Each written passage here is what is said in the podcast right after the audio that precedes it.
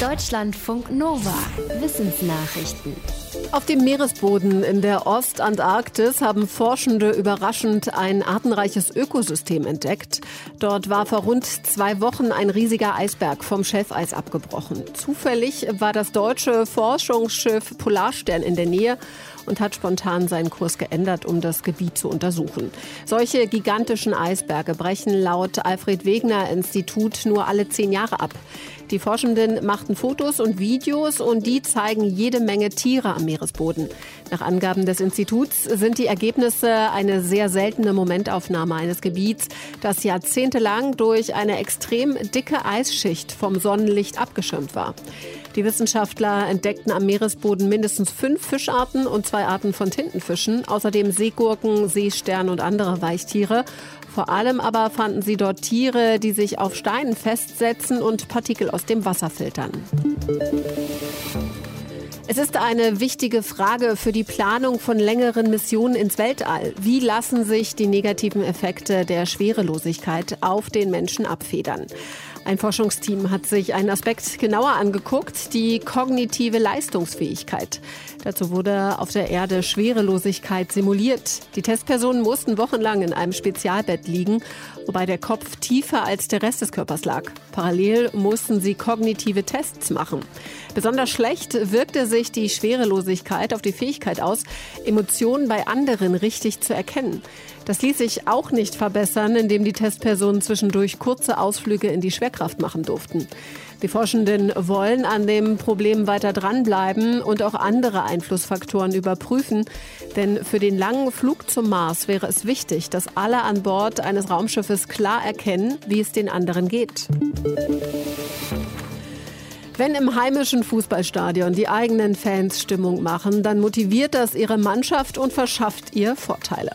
Den Heimvorteil gibt es aber auch ganz ohne Fans. Eine Studie der Sporthochschule Köln und der Uni Paderborn zeigt, dass Fans tatsächlich nur einen geringen Einfluss darauf haben.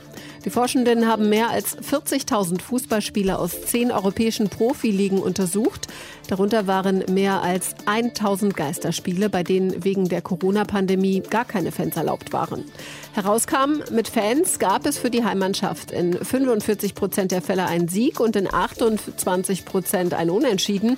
Ohne Fans waren es 43 Prozent Siege und 25 Prozent Unentschieden. Wir weinen, wenn wir traurig sind, vor Freude oder vor Wut. Aber auch so produziert unser Auge laufend Tränenflüssigkeit. Sie enthält antibakterielle Stoffe, hält das Auge feucht und schützt die empfindliche Hornhaut.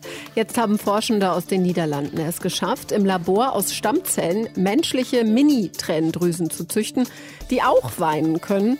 Die könnten helfen, neue Behandlungsmöglichkeiten zu finden, zum Beispiel bei trockenen Augen. Denn bisher ist das Wissen über Tränendrüsen nicht so groß und auch die biologischen Zusammenhänge sind noch nicht komplett verstanden.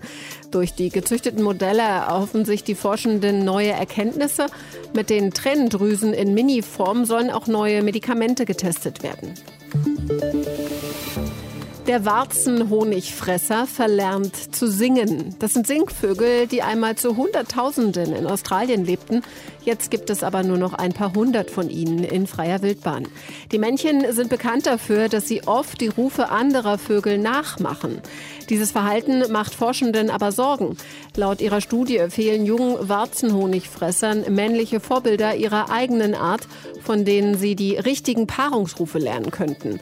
Die Vögel hören diese Lieder nämlich nicht als Küken, weil ihre Väter während der Aufzucht sehr still sind, um keine Raubtiere anzulocken. Wenn sie das Nest verlassen, fehlen den jungen Männchen dann erwachsene Artgenossen in der Nachbarschaft als Vorsänger. In Aufzuchtstationen sollen die Warzenhonigfresser deshalb jetzt historische Aufnahmen von Paarungsrufen zu hören bekommen, damit sie später auch ein Weibchen ihrer eigenen Art anlocken können. Zu viel Zucker ist ungesund. Forschende aus Zürich wollten wissen, wie sich verschiedene Zuckerarten auf die Leber auswirken. In einem Experiment mussten 94 junge, gesunde Männer sieben Wochen lang jeden Tag knapp ein Liter Limo trinken. Der enthielt jeweils 80 Gramm Zucker. Und zwar entweder reinen Fruchtzucker, reinen Traubenzucker oder eine Mischung von beiden, so wie es sie in normalem Haushaltszucker vorkommt. Insgesamt nahmen die Probanden genauso viele Kalorien zu sich wie eine Kontrollgruppe, die keine Limo trank. Die Ergebnisse zeigten, der Traubenzucker führte bei den Probanden zu keiner Veränderung an der Leber. Aber beim Fruchtzucker und noch mehr beim Haushaltszucker zeigten sich deutliche Anzeichen einer beginnenden Fettleber.